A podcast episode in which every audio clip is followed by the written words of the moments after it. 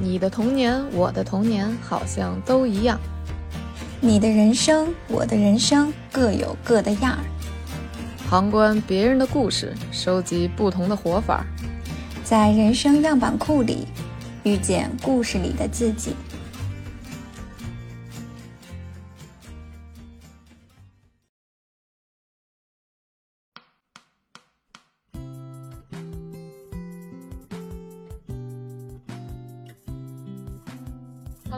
家好，我是绿大仙儿。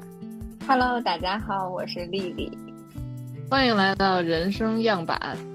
嗯，这一期呢，我们准备聊一些比较触及人生底层哲学的问题。原本想了一个题目，就认识自我可能是一生的课题，但后来一想呢，这个课题确实非常庞大。然后我们就准备分期分段来，嗯、聊一聊。那第一期呢，就想说聊一下和大家离得最近的这个工作呀、职场方面的一些内容吧。嗯，其实我有一点好奇，是为什么你会把自我认知当成就是你最最最想聊的部分呀？因为这个部分最近一直萦绕在我的心头。就是最近这一一两年，也不是最近这一两年，其实一直以来都是，因为就是你踏入工作以来吧，就是，呃，你可能小的时候，刚刚踏入工作的时候，你无所谓，因为你毕竟是一个刚开始的一个状态，你觉得未来有无限可能。但是呢，随着你工作了若干年之后呢，你就会想自己未来应该怎么发展，或者能怎么发展。然后这会儿呢，你会想到，那我究竟是一个什么样特质的人呢？我有什么能力嗯能够去往这个不同的方向发展呢？包括我究竟想去向什么方向呢？这个事儿就是越来越多的，就是环绕在我头顶上空，然后 但还一直没有完全想明白过。嗯我觉得其实有必要跟大家说一下，就是我们现在所处年龄阶段应该算是三十加，就是刚刚三十出头。咱们今天说的这个关于工作上的自我认知，应该对于比咱们小一点的这个年轻朋友们，应该会有一点点的说样板意义吧，对吧？是的，其实你都已经，你是哪年来着？一二年、是吧？你是一二年就对，二十二岁大学毕业。我的妈呀，你十年了！经即将工作十年。嗯，但我觉得就是我们其实可以回顾一下，就是在二十到三十的这个大大区间里，大家从工作的角度来看，其实我觉得每个人的变化和成长还是挺大的，是吧？我们可以这样说，一路从十几岁走来，对，其实很多的发展呀什么的，就是有很多都是没想到的，哎，怎么就到这儿这种感觉。嗯，你是属于最不容易想到的那一批。我还我是这个怎么说呢？多年以前误打误撞，其实不是误打误撞了。我我大学选专业之前，我还做了一个测试呢。看来我做测试的这个经历由来已久。我当时做的测试，其实结局就是我现在就是，其实本本身我就想选这个专业，这个专业，但是其实搁在现在是一个非常苦逼的专业，可以简单的透露一下，叫建筑设计专业。然后呢，但是我当时就是痴迷于它的这个艺术与技术的结合的这个这个这个身份，你知道吧？然后就就。非常的测试结果也也也是指向这个，然后我个人意愿也指向这个，然后我就非常快乐的步入了大学生活。然后哎，那大学其实你你你大学学这专业的时候，你有想过，比如说你四年后毕业，你看到自己在哪儿吗？嗯，怎么说呢？就是我们那个专业正常来讲都是就进设计院啦，你只不过是不同的种类的设计院，比如说有国企、央企、大型的，有这种是呃民营企业，或者甚至一些比较那种就是嗯是就那种大师的事务所，更小型一点等等的，就是这些都可能。但其实说白了都是去做设计师，基本上这样。嗯然后我毕业完了之后呢，我就去出国读了一年的书。然后其实我出国的原因也其实有一个我从来没有跟别人说过的一个原因，你想是什么呀？知道吗？你你你是因为想去英国吗？还是？哦不不不是先想的出国，再想的英国，因为英国当时时间短一点嘛，经济上这个承受的可能性更大一些啊。我当时这样的，因为我基本翻了一翻，当时我学生年代就是能够触及到那些就国内的已经比较有成就的这些建筑师，呃，我们所谓叫叫大师们，然后我发现他们无一例外都有这个留学的经历。然后我当时就想，我说，如果我想有所发展，那不管留学对我的的的能力的提高有多少，但似乎它应该成为一个必备条件。这个思路还挺好，就是你看一下行业这些这些模范们，他们大概的路径，其实还是有一些参考价值的。嗯，是，但其实当时也是有一些，就是就是怎么说？呃，又又盲目，但是又有目的性的这么一个参考吧，就是其实可能这个我觉得二十岁出必要条件，能有这个能有这个思路也挺好的，就还挺清晰的了。哇，谢谢你，互相吹捧，开始了这就，那个，然后之后就就就就出去嘛，然后出去其实申请的过程跟你现在。其实你当年也申请过，你应该很熟悉这个阶段。对，OK，就是我当时申请的过程，其实也还挺痛苦的，也是这种，就是因为要做作品集嘛，然后你又怕比别人是投递的晚，然后又怕机会少什么的，然后就是特别痛苦的做完作品集，然后而且我们的作品集还得打印，然后还得邮寄。漂洋过海游记等等等等，但是最后其实获得了一个还挺好的一个结果，就是基本可以是个 G 五，对，还挺好的。呃，它不仅是个 G 五，它是我所有申请里就是就是就是那个 Dream School，就是就是就是最高目标就是它，然后实现了。而且其实当时过程中是有一个那个。就是那个 conditional offer 的过程，就是先带条件了，然后后来，哎，后来是怎么 argue 的？反正就就通过了。所以我记得那是一个八月，然后收，因为那会儿都要订机票了，然后因为那会儿反正肯定要去，不是那儿就是哪儿来着？诺丁汉，诺丁汉还给点奖学金什么的，反正肯定要去，然后就想着买机票的事儿，因为再不买机票就有点那个晚了。后来好像八月几号呀，个位数，然后就收到了那封邮件。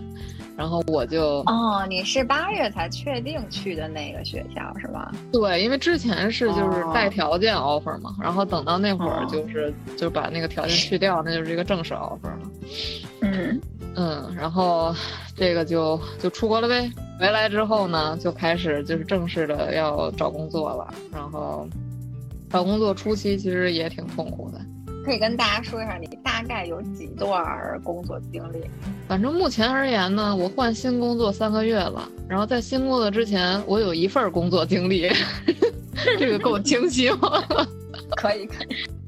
要不是他有一些这个一些变化的 话，对我我理论上我也不会动。嗯，这里反正也涉及很多机缘巧合吧。然后反正就是我我因为我工作的晚嘛，到现在基本是六年多的样子。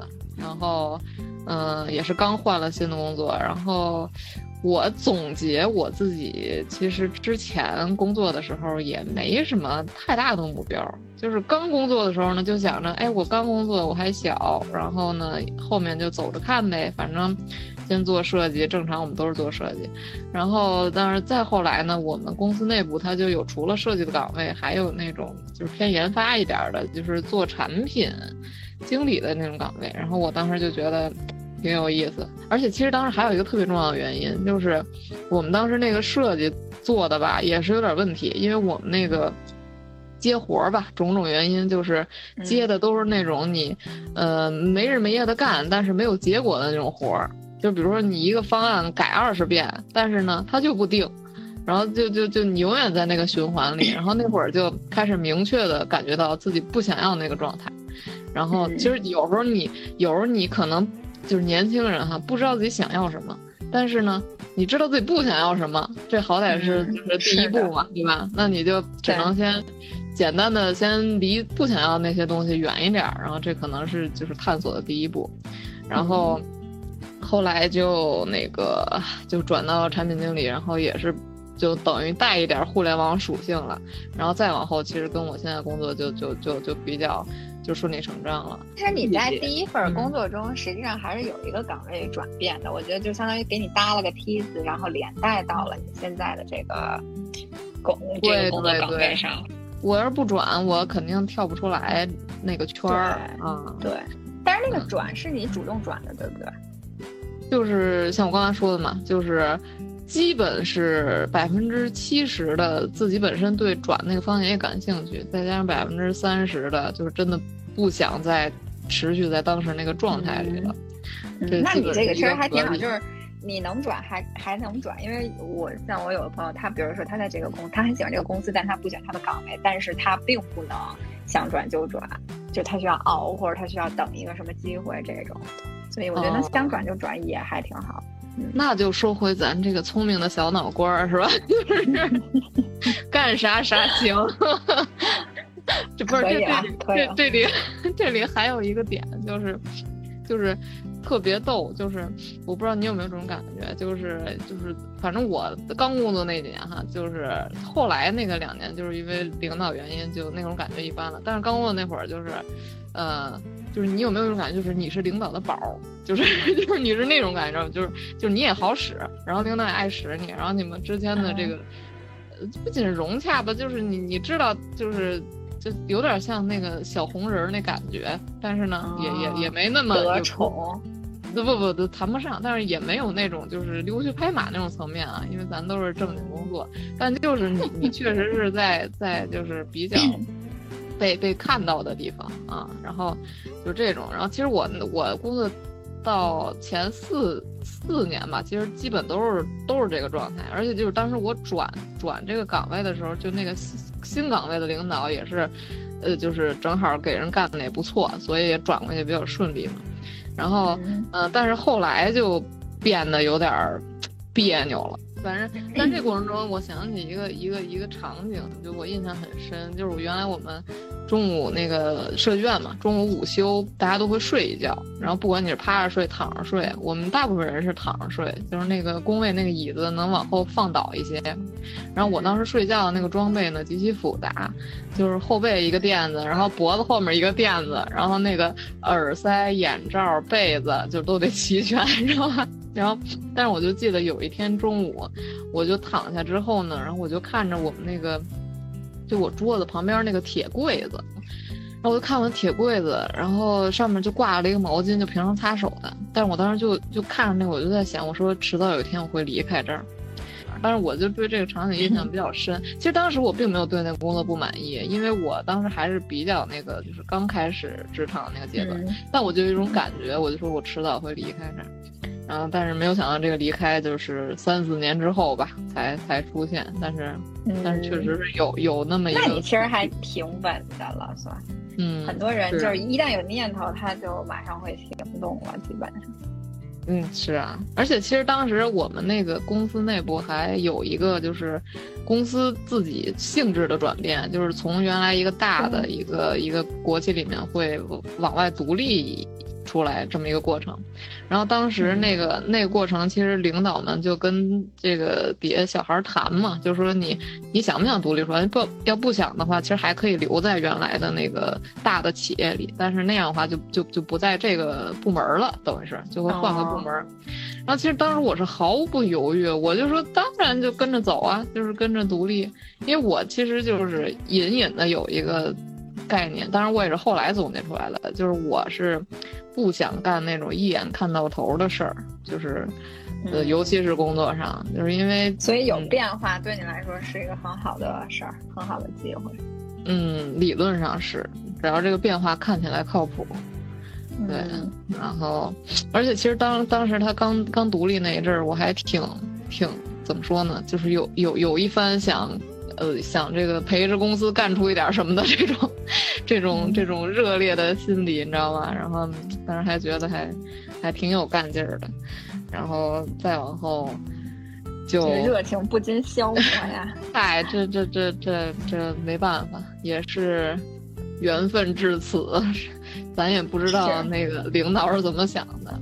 所以我其实还有一个原则，也是后来发现的，就我，但这这是我一直。指导自己行为了，就是说想成为谁就靠近谁。因为当时吧，其实我觉得我们就当我那个直属领导，我是觉得他那日子挺没意思的。但是当时我觉得我们那个大领导，哎，就是他那个，因为他也属于就带着我们这一批人出来，有点像创业，但是是有一个豪华装备的这么一个创业属性嘛。然后我觉得他那活儿，哎，还挺有意思。我觉得还行，就是如果有可能的话，那成为他也挺有意思的。然后，所以我当时也也还挺开心的嘛。然后。但是后来呢，就就再过这两三年呢，我就渐渐发现，不太对，不太对，然后就是，就是尤其是方向不太对了，是吗？对，就是你发现，就是你唯一想成为的这个人，他渐渐不是你想成为的样子。不想成为他了。对我完全不想成为他了。对，就是你发现他的一些就是底层的观念呀，他的行事方式啊等等的，就是因为我们在这儿足够久嘛，就是他你。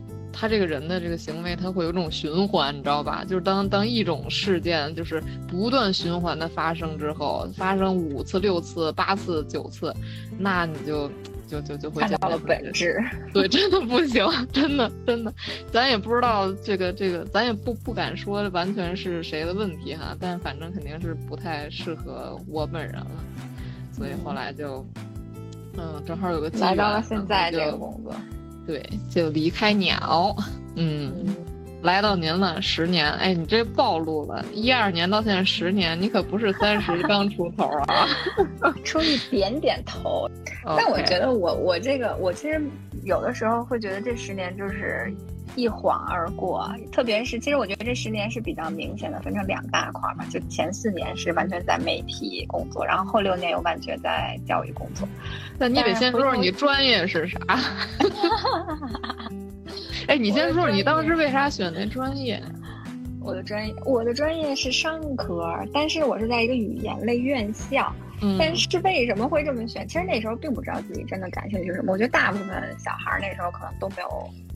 这种概念吧，所以我就选了一个能考专八的，但是呢，但是呢，又又结合了一下父母的愿望，比如说以后可以做个什么这个华尔街同行，华尔街精英。你就喜欢英语吗？那会儿是吧？嗯，对，因为就相当于还是有一些妥协的部分，就是比如说，我想坚持的是英语这部分，那我要一个语言类院校，然后父母这边希望我以后搞这个学商科，然后什么的，那我就结合一下，所以学了一个语言 类院校的商科。真神呢，你可哎，那假设当时没有父母的这个期待，你会选什么？选一个纯英语。我当时想选园林专业。What？这 这，咱这走进同行了，那跟英语有什么关系？请问？我其实我觉得英语一直是我的兴趣，但是我没有觉得说我必须要学它成为一个专业。我也没有想当老师，我也没有想干媒体。就很多时候那个时候就是单纯的我喜欢园林，但是我有点担心我找不到工作。所以想了想，还是你景园林，我怎么没发现呢？你 你哪里 喜欢园林？这不天天种花吗？什么的？哦，那能等园林吗？当然不了，但是就是，哎，就那时候想好多，我还想过当驯兽员呢。就是我觉得在海洋馆看那些驯兽员，我觉得也挺好。然后。嗯，嗯反正就那时候想法很多，但是因为那个你没有跟真实世界有任何的关联，那就是一个概念，就是一个幻想。所以其实报专业的时候，就还是觉得会百分之五十参考家长的意见嘛。但是上大学的时候，你就会很痛苦了，因为你真的是不喜欢，然后导致你整个 大学四年不知道自己在干嘛。这个就是当时一个选择的问题。但是出于您这个好学生的本性，还是乖乖的该学学完了。那那得毕业吧，因为大学的时候就慢慢发现，哎，比如说我去做那个什么打工子弟学校的助教，我很开心。然后比如说我学一门语言，我很开心。我慢慢发现，我好像喜欢语言类的，然后教育类的工作。这就是有一个过程，所以其实大学毕业的时候呢，我就是比较坚定的说我要读研，但是我要学，比如说翻译类的、口译类的这种。这也是为什么我其实最开始出国留学申请的时候就这个方向嘛。嗯嗯，但是那时候然而手欠，你知道吗？因为你那时候还没拿到 offer，然后天天网上又这么多应届生毕业论坛什么的，然后我就随手投了一个 offer，不是，我就随手投了一个工作，结果哎，他比他比那个出国留学的 offer 就先来了，然后因为是很好的这个单位，然后就觉得哎，要不进去看看。因为我当时投的是英语类，我不知道我会被分到哪个频道，或者我或者说我是希望我去英语频道啊，但结果发现进去是去的中文频道。哦，那个没法自己选是吗？它分配的时候是你选不了，但其实你在报名的时候你是可以选的。我选的是语言类啊，但是没给我分进去，你知道吗？嗯，所以缘分未到。啊，是，所以就觉得说，要不先干干，觉得挺好奇的，然后也想看看人那个这个内部到底是什么样，然后就去了。去了之后，前两年我觉得基本上都是完全不知道自己在干什么，但是每天都有很多新的东西在冲击你，因为这个媒体对于我来说就是从零开始的东西，所以就是先干着干着，但是干到第四年的时候，反应就很强烈了。这个反应是说，就是一个是像你刚才提到，就是你周围的人没有你希望成为的那个那个榜样，嗯嗯，或者应该这么说，就是我觉得如果特别喜欢媒体的来到这儿，应该会非常幸福。但恰恰我不是这样的，我也不喜欢，我做着一个我不擅长、我不喜欢的事儿，我每天就很痛苦。虽然我的领导很好，我的。团队部门也很好，大家都很照顾，但是你不开心，你也没有获得感。可能唯一让你感到很开心的就是，比如说福利很好，待遇很好，就是每天下班的时候。唉，但是但是这东西，我觉得它还是会不能抵消那些负面的东西给你带来的那种痛苦感。就那当时有什么你的内心的真实愿望在召唤你吗？那会儿你有 get 到自己？有什么真正触动的点吗？我在那电视台工作的时候，其实我有做兼职。我的兼职是什么呀？我的兼职就是 英语老师。然后我发现挺开心的。然后，所以我在辞职的时候投了英语教育类的工作，然后就就就去了。反正基本上，那你就是其实没有都没有相关工作经验，然后你就找到了那份工作。你怎么这么好命呢？就是试讲的这种东西，就准备一下。我这就是说白了，这就是我擅长的东西。我就觉得我擅长这。什么叫擅长？就是，上帝选中了你。花很多时间，你就可以达到别人花了很多时间才能出的效果。就是这东西我做起来不费劲，我很开心。那我觉得这就是我既擅长又喜欢的。我觉得这很难得，所以非常难得。所以就是一干干了六年，然后我我遇到的两个领导都非常好，所以就是也有很多的成长在那个单位。那你是其实是从基层干到了管理层，对吧？嗯，算是吧。怎么就能？其实后来到管理层对自己的要求，你做一个很擅长、你又很喜欢的事儿，你每天就会有很多的动力。其实你你这过往十年，感觉你是就是又。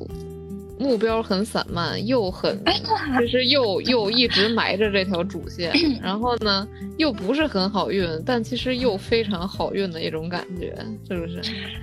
我觉得我有点闹腾。其实，其实如果踏踏实实的，就比如说你在电视台一直干，其实应该也不差。然后或者说，比如说你当时呃大学学商科，然后找一个进银行的工作，应该也不差。但偏偏我总是。就是我想要我想要的那个，其他你给我的我都不想要。对我认为你，你虽然能干的不差，但是你会痛苦。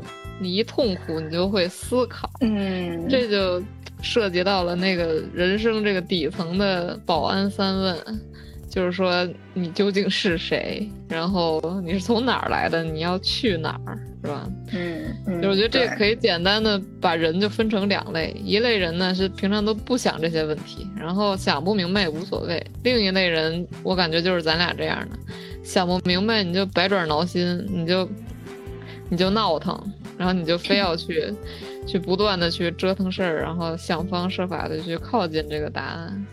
嗯，但我觉得就是这个就是人对自己的判断，就如果你知道你就是那种踏踏实实一个地儿。就是一眼望到头这件事儿不会困扰你，那我觉得也挺好。就你能自洽就挺好。但偏偏是咱们可能都体会过一眼望到头，然后发现不行，我我不行，所以就开始折腾。这其实也是一个比较扣题嘛，就是自我认知的过程。我觉得工作，你工作这两年，我工作这十年，都是慢慢的在靠近那个你真实的一个东西，就是慢慢剥掉一些不必要的外壳，然后。趋近于你对自己更满意的一个状态，而不是别人期待的或者别人觉得满意的一个状态。我觉得这是一个好事儿。是的呢，但是你真的是从这个层面上来讲，你真的是在在工作这个领域，你已经获得了非常大的幸运 以及以 及以及幸福感。你要知道，这我觉得全中国没有。千分之一的人认为自己首先工作是自己擅长的且自己喜欢的。对，这是我后来慢慢意识到，因为我发现为什么我跟朋友聊天的时候，他们大部分百分之五十到六十的时，就是更多的时间可能会跟我说工作上的不满意，但我好像工作上比较少，我可能会说一些生活上或者什么乱七八糟。我觉得，嗯，我好像没有什么来自工作上的困扰。嗯，可能我在工作上好像已经接近。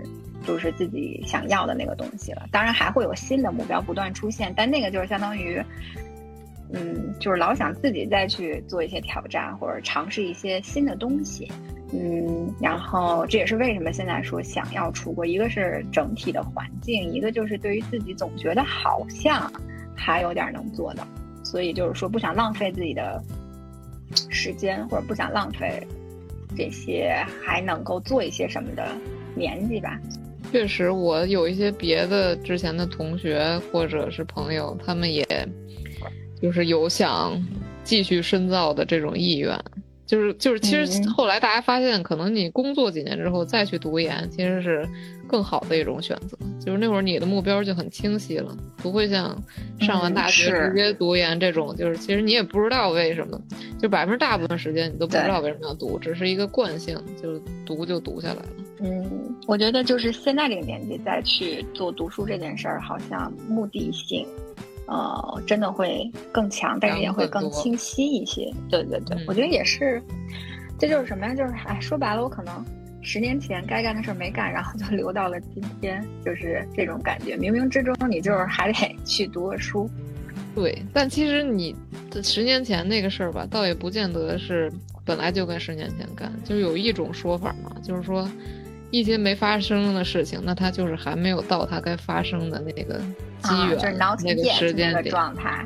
对，就是就是宇宇宙都给你安排好了，反正没发生，就说明它还不需要被发生。嗯嗯，哎，好吧，我们简单的回顾了一下各自的工作经历啊，有什么感觉吗？我的感觉就是。在工作层面还是很羡慕你的，毕竟已经把热爱和这个擅长以及挣钱就这三件事儿，你知道吗？这 这三件事合一，你知道有多难？我觉得千分之一都都不见得了。我觉得这人群中万分之一的比例吧，差不多。我是那可能，嗯。我觉得可能就是或早或晚的问题吧，可能就是可能你再过两年，你也会发现有那么一个瞬间，会对自己的工作状态和整体的这些都很满意吧。所以，嗯，对，就是如果大家还没有找到自己的方向，其实也不用着急。有的时候你多体验体验，然后，嗯，除了体验，一定要就是说白了，还是要小折腾一下，就是多想一想啊，然后多去了解一下，才能更接近。让自己这个在工作中找到快乐的状态。不过现在年轻人这个这就是这就是已经已经得到了的人的言论，大家听一听啊！我完全站在大家的方面，我要我要抨击你这种。不是，就是因为跟朋友聊天就知道说，其实。嗯，你说其他人他是不想吗？他也不是，他有很多的客观因素，包括生活上的、家庭上的等等限制他，他暂时是没有办法做出改变，或者嗯还没到时候这种，所以可能也会感到一些痛苦。但是我觉得就是起码不要放弃这种想法吧，就别真的就是躺平这哎，但是躺平这又是一个大话题了。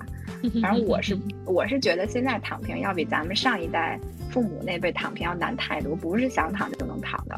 所以，嗯，其实就是还是有点目标吧。嗯，对，有时候放弃比坚持更难。你放弃了之后，你还要面对更多的东西，那不是一般人的心理承受能力能承受的，对吧？嗯，对，嗯，反正我感觉我现在就是那三方面呢，嗯，其他两方面都还 OK 了，就是擅长和挣钱都还算差不多，但是就是热爱这方面呢。我谈不上，就是特别热爱我现在的，就是我谈不上他是我就是生命里的那个 passion 来源，但是我确实做那些我也不抵触，因为我也基本能能能能胜任，但是我的纠结和迷茫，对，就在于我其实还是想更加靠近自己的，对，反正我就一直在想，嗯。但是你看，你看国外他们会讲这个 work-life balance，对吧？人家也不是说你非得多热爱，就是你，你有一部分重心在工作，有一部分重心在生活，这样也是一个很美好的状态，对吧？是啊。所以，但是你总想。你这总还有一些莫名的小火苗在扑腾，再来点儿，再来点儿，对，再扑腾。那可能就是三十到四十岁你的目标，你可以把三十到四十岁这十年的目标设定成这个。对，我在想我如何能能用现在的这份工作来滋养我的那部分，就是理想中的这个那个真正的自己的热爱。回看这个十年这种在工作中的自我认知，我觉得就是，嗯，这个自我认知来的还是有点晚，你不觉得吗？啊，确实是因为我们是属于被被怎么说，咱们还算比较就是愿意去思考琢磨这些事儿的人，但是其实也是被推入社会之后，然后才逐渐被倒逼着去想这些事儿。其实感觉。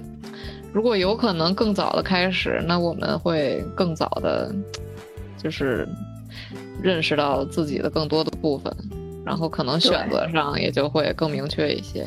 在十八岁的时候，就是摸着石头过河的感觉，所以我觉得现在的小朋友其实他们其实有很多的样本可以参考，然后很多路其实别人都已经给他们走过一遍了。嗯，而且加上网络资源这么丰富，我觉得咱们那时候好像没有这么多可以去了解的。然后几乎没有，咱们那会儿基本看指数。对，所以现在的小朋友，我觉得他们的人生机会其实很早就打开了，然后认识自己的机会也很早就打开了。所以我觉得，其实他们如果只要想做这件事儿，就就能做成。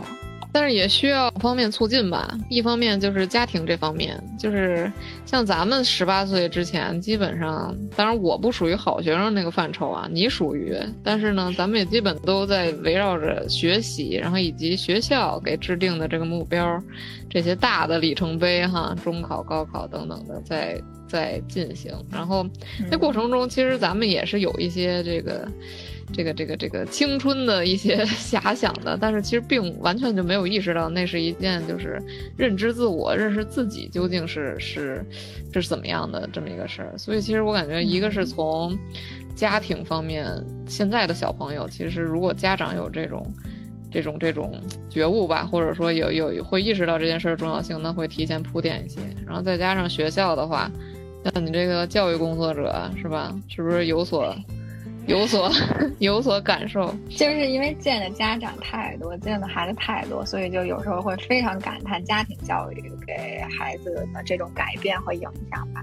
嗯，我最近在上那个课程，就是讲美国他们整个的这个教育体系嘛，然后你就会发现他们非常注重这个叫个性化嘛，基本上你所有的教学设计也好，然后教学资源也好，包括心理辅导也好，他都会针对一个孩子给一个非常细致具体的方案。所以每一个孩子的需求都能被看见，然后学校的整个课程和引导呢，就是它的目的是帮助孩子去认识自己的，呃，兴趣，认识自己的优长。但是我觉得在国内可能这会是一个目标，因为刚好今天我那个公立学校朋友跟我聊，他就说他们批评课的时候，那个教研员就非常强调以学生为中心的这种教学思路啊什么给他评课，所以我觉得这是一个大目标。原来是以什么？以以分数为中心？嗯，倒也不，但是你要知道，这个公立学校里，他的这个学生人数啊，一个班那么多孩子，你让老师去做个性化教学，从我们教学来说。不可能，基础设施就不允许。对，而且其实全靠老师一个人。对，它是一个制度的问题，或者说它是一个体系的问题。所以我觉得国内的教育现在目标可能会往那边靠，但是你真的从有目标到落地实现，然后让每一个孩子感受到，呃，可能中间还会需要很多的时间和人力物力吧。所以各种方面的推动，对，是这样的。就是 家长们努力，家长们对家长们先多使点劲儿吧。嗯，看看想去私立就先去私立，给孩子也不用。不是有一种说法吗？就是说，其实每个孩子他，嗯，并不需要把他培养成什么什么你理想中的某某种样子。就是每个孩子生来他是带着他有他擅长的东西，对你需要的是帮他发现他的擅长所在，然后帮他去。发挥他的这个擅长，能在人生中体现的价值。哎，这个对于家长来说，真的是一个还挺难的课题。至少对于我而言，作为家长，也许可以给他创造一个更为轻松、平等或者尊重的环境。嗯，但其实很多的发生是还是要靠孩子自己吧？我觉得是的，是的。那你那那你说说，你比如说，你看我这些年变化，你觉得我有什么变化吗？或者从你那那方你是怎么感觉的？就是没什么变化吧。这么有营养的话你也说得出来。就是大家要知道，我们是可能是二十年的这种关系，所以你跟我哪种关系？跟你是是什么关系啊？单纯的同学关系啊。过于单纯了。说话。你对你原来的组长客气一点，我告诉你。你对你原来课代表也客气一点，就是你思考问题的方式，或者你的一些逻辑上的东西啊，偏好上的东西，我觉得就没有那么大的变化，只是因为你你的环境从一个跳入另一个，然后再跳入新的，嗯，环境可能会对你的行为发生一些变化，但是我觉得你那个这叫什么？你的底儿其实没有什么变化，我是这种感觉，就我觉得一直一路下来都还是你。对，就是原来的样子，只是可能你现阶段对于，因为比如说有了新的角色，然后有了新的工作环境，然后你可能对于就是想自我认知这一块，你会有更迫切的需求。因为原来我觉得你可能就是都 OK 啊，那那为什么要想这些这么痛苦的问题，又没有答案？那现阶段可能就是你的环境会让你开始去想这些问题吧。我觉得这对你来说就是一成长，也挺好。嗯。就是不断靠近那个答案，但又一直不能确切的得到这个答案的过程，这才是就是是快乐又又痛苦的。对啊，我觉得你要一下有那答案，可能也不是说那么就就就满足了吗？也也不是吧。嗯，那只是可能是一个新阶段的开始。嗯，怎么说的？说它不是不是呃。开始的结束只是，呃，不对，怎么说来着？放弃吧，放弃吧，忽略我。嗯，那我，那我，那我，我大概说说我对你的这个变化的感受，就是你，你经常这个咔嚓咔嚓的这种，这种巨变，比如说咱们没有联联系的话，然后你就会哦，然后可能就抛出一些新。新鲜的信息，然后就说你你你你在干嘛？你要干嘛等等，更新都都都比较的转弯，就是你不是在一条直线上更新，你是在工作方面应该还好吧？嗯，你不要暗示些什么，那是咱们别的期的话题。从电视台到到教育这个转变比较大，然后再往后就是从打工人到到为自己打工。这个转变比较大，嗯，但是过程中我感觉你主要还是有一个怎么说呢，好学生的底子吧，就是我其实我觉得你你的自自律性还是蛮强的，虽然说与你的某些室友比的话，与你的某些室友比可能还是差那么一些些，但是但是咱也不能总往高处看，整体而言，我觉得你自己搞事情你还是还是比较比较比较有执行力的。这是我对你的一个评价，你可以自己思考一下。我我我琢磨琢磨，嗯，对，可能对第三方看会更客观一些吧。对我来说是比较自然的转弯。嗯，就像我之前有跟你说过，就是我我为什么发现我必须要做教育，就是这件事儿，我你不给我钱或者你给我很少的钱，我也喜欢，我也开心。那我觉得，就是每一步在我看来，其实还是一个顺理成章的事情，可能就是到了。当你走上你自己这条正确的轨道之后，嗯，可能是这样吧。嗯，对，就一切都在轨道上在加速了，我就继续探索吧。三十到四十，我觉得我们还有很多的探索空间嘛，对吧？是的，其实其实我觉得这也是一个问题，就是你没发现很多人他可能到三十五岁，其实这也是一个社会社会话题，就是到三十五岁可能探索就没必要了，或者就可以停止了。我其实不是很喜欢这种论调，我是非常不支持这个三十五岁什么就找不着工作的这种言论的。就是有有就是有一个我我听过人家说一个观点，就是说你就是你没有工作的原因不是因为你三十五岁，而是因为你在三十五岁的时候你没有获得该匹配你这个岁数的能力，所以你会面临一些工作上的危机，因为很多比你年轻的比你能力还强，那也就那自然可能可能取代了你，对这个年龄段就被取代了，但所以其实这个事儿还是。找自身原因吧，我觉得不要把这个当成一个就是社会的问题。其实我觉得还，所以我觉得这就是为什么，其实这刚好印证了我们就是你的自我反思和自我认知永远不能停。你没发现吗？就比如说，你真的到三十七八岁，哎，咔，你的单位不需要你。所以我觉得这个东西就是有点儿你需要如履薄冰的事儿，就是你永远要想，而不是说就是我好像。十年之后也依然可以拥有现在拥有的这些，其实并不一定，对吧？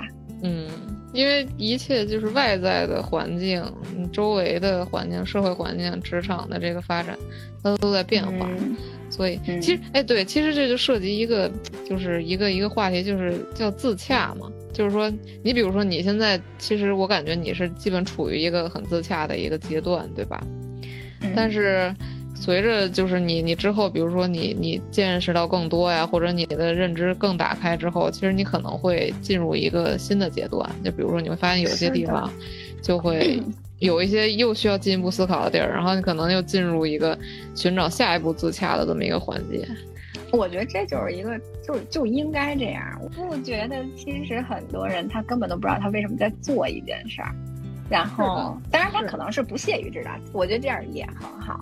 就是你天天开开心心的，我觉得 OK。但是我总觉得，可能那个状态没办法持续很久了，呃，一定会到某一个阶段，或者有某一件事会把你拽出来，然后你发现，哎，这样不行。所以我们相当于可能就是在同辈的这些人里，就是可能这个东西会比较主动的在做，或者做的会比较早。嗯，我觉得是这样。嗯，希望他们在做这件事的时候，正好能够听到咱们这期播客。给他们带来一个小时的消遣，而不见得有什么收获。你的一个小时了吗？嗯，没事儿。其实就是我最近还还还遇到了一个工具，不过这个工具这期说吗？下期可以，或者你嗯，我觉得可以，也可以说啊，那什么玩意儿，毫无默契。嗯，你你先再试一试，比如你自己再研究一下啊，然后比较一下，我觉得这样搞一些理论基础，嗯，OK。哎，但我最近我觉得我可以分享一本我最近在看的那个书，好像也是一个比较热门书，叫《被讨厌的勇气》，你知道吗？哦，好像听过。它有点像我好早之前看那《无声告白》，但是我觉得他们俩这这两本书好像大概其实在我看来传递都是一个信息，也是我觉得很扣我们这期主题的信息，就是啊，如果我引用《无声告白》那本书里那句话，就是说我们终其一生不过是在就是摆脱他人的期待，找到真实的自己。我觉得这个就是你能做到这件事儿了，你。你就牛了，你知道吗？就就可以了，这辈子。嗯嗯，包括那个被讨厌的勇气，也是在帮助一些痛苦或者就是无法去解脱的人意识到这件事儿，就是你找到真实的自己才是重要的。其实很多他人的期待啊，嗯，标准的东西啊，社会的评价啊，什么这种，嗯，没事儿，其实不重要。嗯，但是但是能做到很难很难。对，这跟我最近一个感悟也有关系，就是发现就是就是任何事情你向内求比向外求要容易得多，因为向外求，你不管是求你的环境还是你身边的人。他们的改变你是无法控制的，对，你是无法控制的。你再求，你也是，就是可能就是失望而归。但是你向内求的话，你就会，如果满足了自己的标准，那你就会达到一个比较自洽、一个比较圆满的状态。嗯，耶，好吧，我觉得好的呀。从时长上来说，我们应该结束了。你这个话说 非常的对。嗯，OK，希望反正希望不巧与我们相遇的大家能或多或少获得一些启发吧。行，那这期就到这儿了。嗯嗯，好的，欢迎关注我们，在各大平台 同时上线。嗯，OK OK，好的，下次见，拜拜。